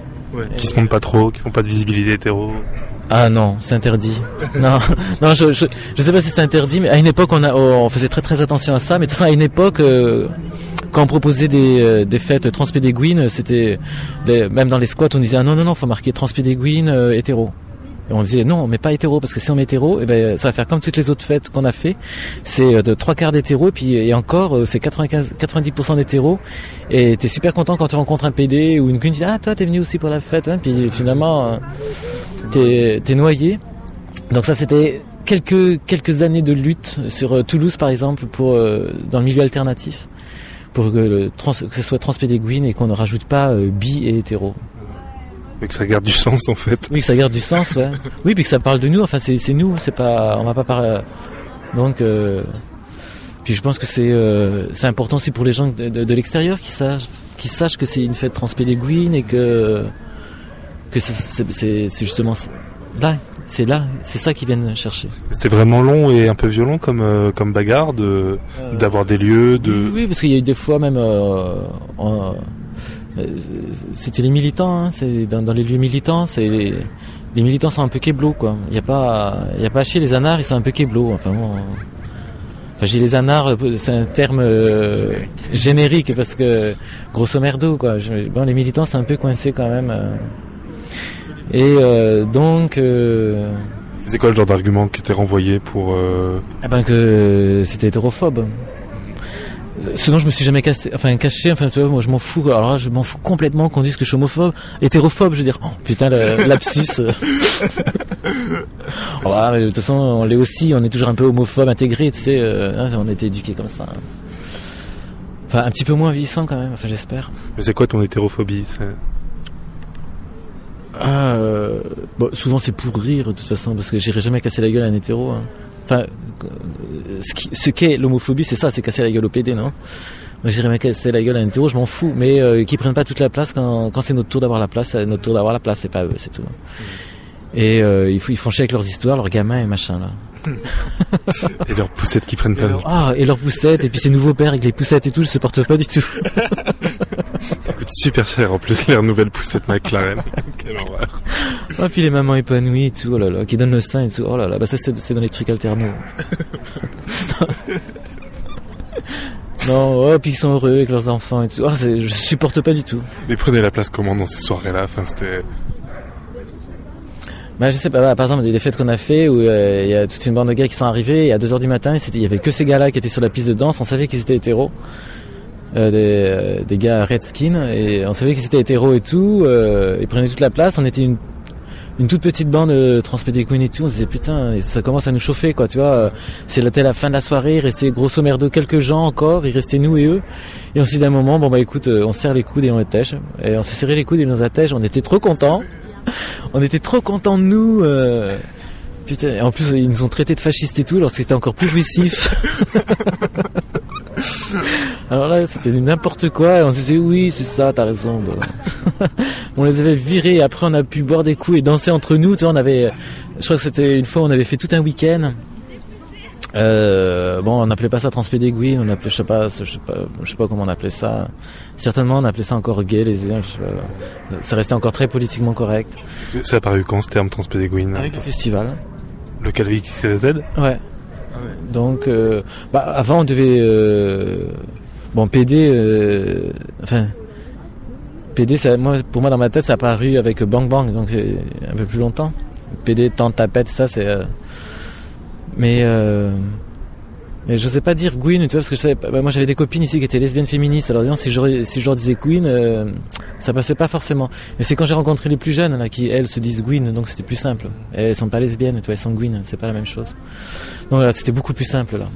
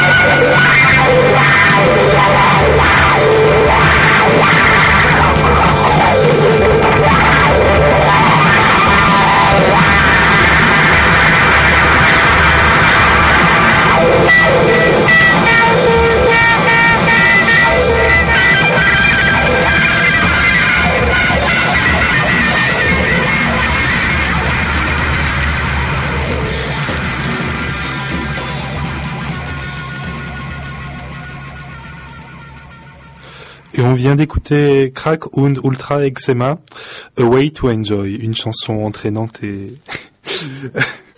et sautillante. Pas du tout glauque, pas du tout obscur. J'aime beaucoup, c'est bien. Et donc euh, tous ces morceaux-là, enfin pas tous, mais une bonne partie des morceaux que vous avez écoutés ce soir euh, sont extraits de la compile euh, de soutien à la Ladyfest de Toulouse. Euh, c'est extrait de la compile numéro 2, mais j'ai la une et la 3, donc vous allez en bouffer hein, de la compile soutien à Ladyfest euh, Toulouse. Euh, donc euh, voilà, oui, pour celles qui n'ont pas suivi, je suis de retour de Toulouse où j'étais au XXXZ. Euh, et donc c'est là que j'ai pu interviewer Jean-Jean qu'on a entendu euh, pendant la dernière heure et demie euh, et où j'ai rapporté plein de bonnes choses. Donc on verra ça par la suite. Voilà, Toulouse, Toulouse toujours et on parle là maintenant du XXYZ. Ouais, j'ai réussi à le dire cette fois-ci. Et donc, et ben voilà, Jean-Jean nous en parle. Et par la suite, eh ben, il y a eu voilà, le festival XXYZ qui existe depuis 5 ans sur Toulouse. Voilà. Et ce festival-là, il est né de quelle volonté, enfin quelle, quelle envie Euh, bah, justement, euh, envie de faire quelque chose pendant une semaine qui soit pas très compliqué à organiser, qui ne demande pas beaucoup d'argent parce que on a, on est plutôt fauché. Et puis ben, ce truc de, de de cinéma où tout le monde maintenant, enfin pas tout le monde, mais beaucoup de gens peuvent euh, avoir un caméscope et un petit ordi ou euh, emprunter un caméscope et euh, emprunter l'ordi du pote pour euh, pour faire un petit film et tout ça. Donc ça, je trouvais que c'était pas mal comme idée de de faire un truc comme ça autour du cinéma qui c'est assez calme, c'est moins c'est moins compliqué que d'organiser des concerts parce que c'est moins de travail que d'organiser un concert par exemple je trouve. Ça demande moins de matériel. Ça demande moins de matériel. euh, la première année, on a pu emprunter du matériel à tout le monde. Euh, la deuxième année, on a eu, le- on a pu acheter la- le vidéo proche, donc on était plus indépendant. On a pu acheter une baffle pour le son, un, petit, jeu de son pour euh, pour faire passer le son. Enfin bon, enfin du matos quoi. Et euh, voilà, comme ça maintenant, on est devenu indépendant et ce qui permet, euh, même maintenant, du coup, à pouvoir organiser des concerts, on sera indépendant. Et, euh, en plus, l'idée de XYZ, c'était aussi de faire ça dans des lieux différents. Nous, on n'a pas de lieu. Mais par contre, euh, de le faire dans des lieux différents, ça permet aussi de rencontrer des publics différents, comme par exemple ce soir, ça va être à la médiathèque associative. Et donc on se retrouve avec les gens de la médiathèque associative que moi je, je croise nulle part autre ailleurs, quoi. Et, euh, et donc tu as une partie des gens, de, bah, tu as aussi un peu de leur euh, de leurs potes qui passent et ça. Et donc je trouve que c'est c'est vachement bien. Ou bien quand c'est à Chaussas ou quand c'était au Clandé, c'était plus les squatteurs. Euh, et donc selon ou quand on allait à la Luna Loca, c'était plus euh, un public euh, lesbien? Oui, à la CNT. Ou à la CNT où c'est un peu plus où il y a bon euh, c'était un peu plus libertaire aussi militant enfin un peu plus militant pour le coup tu vois mais je trouve que c'est euh, vachement bien de croiser tous ces gens différents euh, je- je- c'est enfin Et de le ramener en fait, euh, d'amener dans ces lieux-là nos, nos luttes et nos. Voilà, exactement. Et puis ça, ça rend, ça- nous on est visible comme ça partout euh, et, euh, et euh, on paye pas l'électricité. non, je blague. ni le loyer, ni rien du tout. Quoi. On s'emmerde pas après à, entre- à entretenir un lieu pendant tout le reste de l'année. On a juste. euh, Donc c'est pas mal ça. Ouais, ok. Et, euh, et donc la volonté c'était vraiment juste euh, au départ diffuser des films, il y avait d'autres trucs, enfin il y avait. Oui, parce que en tout cas, dès le début, il y avait, l'idée de pas pas faire trop. Bon, cette année, il y a des ateliers de discussion tout ça, mais je crois que c'est la première année. Euh, on voulait pas que ce soit trop de discussion et tout, enfin justement pas trop militant et tout. Bah, d'abord parce qu'on pensait, et je pense toujours que le fait de faire ça, c'est quand même militant, puisque de toute façon, euh, les affiches on les met en ville, euh, le festival il est transpédéguine et c'est écrit partout. Enfin, donc euh, Là encore aujourd'hui, faire tout ce qui est acte de visibilité est un acte militant, je trouve. Et la programmation, c'est choisi comment à peu près, enfin. Bah, c'est selon ce qu'on reçoit, puis euh, c'est selon ce qu'on reçoit. Ce qui est reçu est passé en gros. Euh, au début, la première année, on a passé tout ce qu'on avait reçu, ce qui a fait des, des fois des, des nuits de 5 heures ou 6 heures de cinéma, parce qu'on avait reçu énormément de trucs. Et je pense que maintenant, il y a un peu de sélection. C'est-à-dire, là, par exemple, il y a des films qui sont très très longs. euh, je crois, je sais plus quel quel soir, je crois, on a passé juste des best-of de, de certains films et tout, parce que sinon, on peut très facilement, on, peut très, très facilement se retrouver avec des nuits de 4 heures, et c'est épuisant. Et euh, à la fin, les gens ils tiennent plus, quoi. Tu vois, deux heures, c'est pas mal. Globalement, ce que vous recevez, c'est quel genre de production C'est. Bah, beaucoup de DIY, des gens qui font euh, des trucs euh, eux-mêmes, beaucoup, pas mal de trucs un peu arty, ce qu'on appelle arty, des trucs militants. Bon, bah, bon, des fois on passe aussi des trucs, euh, on passe pas que du DIY, hein, des fois on passe des trucs. Je pense qu'il faudrait prévenir les les auteurs, mais on le fait pas. C'est notre côté branleur en fait, on est assez content de ça. on tient à le préserver, on tient vraiment à être branleur un peu parce que et pas faire les trucs, euh, on s'en fout un peu. Et euh, donc on a aussi passé des trucs sans prévenir, des fois euh, les réalisateurs et tout ça, alors que c'est certainement des trucs euh, qu'il aurait fallu prévenir, mais bon, on s'emmerde pas. De toute façon, on suppose qu'ils le sauront jamais. Donc, euh, De toute façon, ils seront contents que leur film soit diffusé. et puis qu'ils sont quand même contents que leur film soit diffusé, ouais. Donc, euh, et puis je sais pas qu'est-ce qu'on qu'est-ce qu'on passe? Oui, bah des trucs, bah aussi des, des autoproductions toulousaines, puisque finalement ça a poussé les gens à faire aussi des films ici, ce qui était le but, que les gens fassent des films pour le festival. Donc euh, euh, dans- là depuis quelques années, il y a des, des- des épisodes du soap, comment ça s'appelle euh, Amour, euh, God et volupté.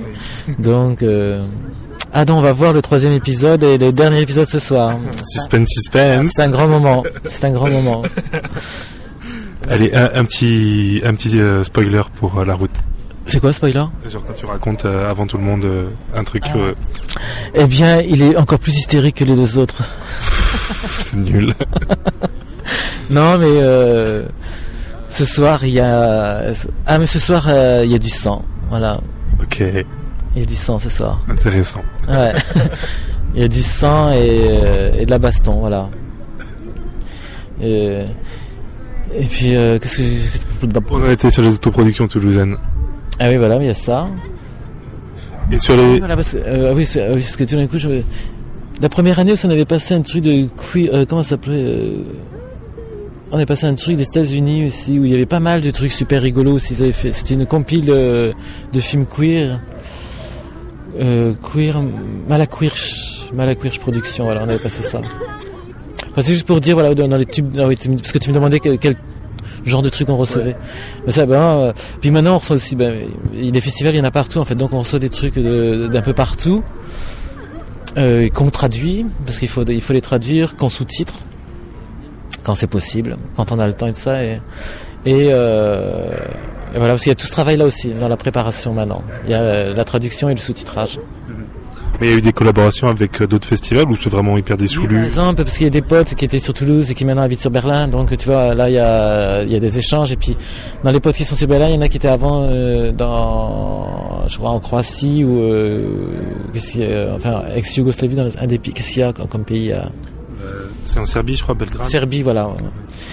Et donc ça fait des, des connexions petit à petit et tout. Donc euh, bah, quand il y a des trucs qui sortent, oui, on, est, on le sait. Et puis euh, Enfin, je dis ça. euh, moi, je m'occupe absolument pas de- du tout de la programmation trop. Je, je suppose, c'était, co- je m'en suis occupé au début, donc je suppose que c'est à peu près toujours pareil. Ok. Et sur les participantes en fait qui viennent à, à ce festival, c'est quel genre de public C'est? Euh, bah, c'est, c'est- moi, je- c'est assez. euh, c'est pas assez PD, je trouve. Et je trouve que ça manque un peu de PD. tu trouves pas, non? Si un petit peu, mais bon, on est habitué. Enfin, ils sont jamais là dans les trucs queer ou un peu Ouais, militants. bah, c'est ça, ils sont, euh, ils sont dans les boîtes de nuit. Alors, euh, et euh, bah, sinon, oui, c'est, c'est, bah, il y a des, il y a des potes qui viennent des, des, des trucs alternaux, hein, a- parce que je sais qu'il y a des potes qui squattent. Euh, après, il y a plein de gens que je connais pas, mais je dirais que c'est quand même assez transpédéguine quand même le public. C'est assez jeune. C'est, euh, je trouve ça plutôt sympa. Moi, j'aime bien. Et voilà, toujours les mêmes touche à sa fin, c'est fini pour ce soir. Euh, ça aurait été, ça aurait été assez long comparé à notre horaire. Euh, vous êtes sur Radio Libertaire 89.4, voilà. Donc c'est le moment de se dire au revoir. Au revoir Anita. Au revoir, bonne soirée. Merci pour tout. Et euh, je crois que j'ai oublié d'annoncer un groupe euh, en tout qu'on a écouté, mais on a écouté les Gorgones à un moment avec euh, Girls Don't Cry, une euh, toujours de la compile à la Lady de soutien à la Lady Fest Toulouse. Voilà, je l'avais pas dit. Et puis, euh, eh ben j'annonce ce qu'on va écouter, euh, ou du moins en partie. Non, parce que là, juste après, c'est une surprise. Enfin, vous saurez ce que c'est de toute façon. Et puis, euh, bref. Euh, eh ben au revoir. J'arrête de dire des bêtises. Au revoir.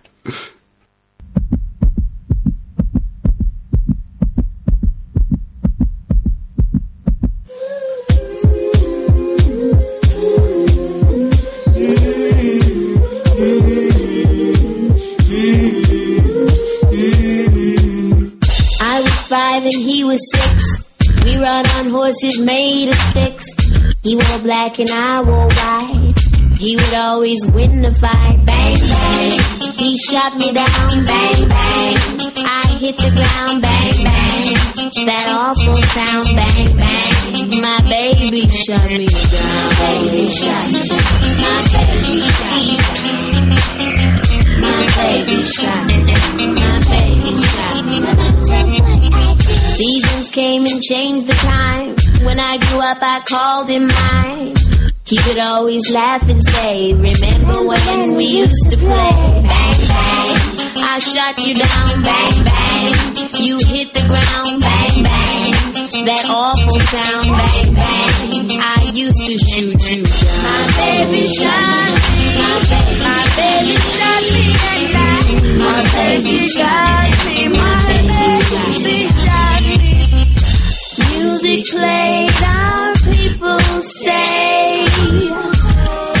For me, the church bell rang.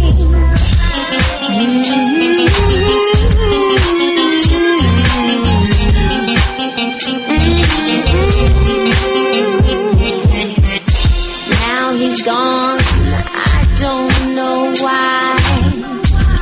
Till this day, I sometimes cry.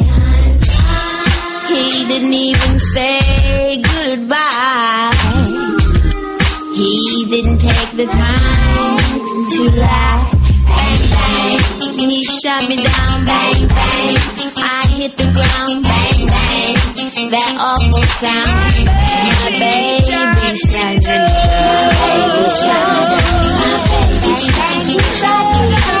My baby shot me down. My baby shot me down. My baby shot me down.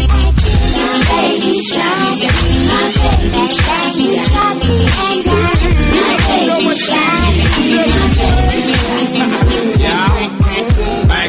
harder now back in your city. Enough monopoly with enough and them a city. Can't touch Melanie, not even a itty bitty girl. Jealous as she bump on, jealous as she. See that stomping, keep this gritty. Enough get cut off, them cool and kicky. Keeping her afro stay sticky. Miss Melody keep up big, they know that she oh, Vicky. Bang, bang. I shot you down, bang, bang. You hit the ground, bang, bang. That awful sound the juju. My baby shine, my baby shine, my baby my baby shine.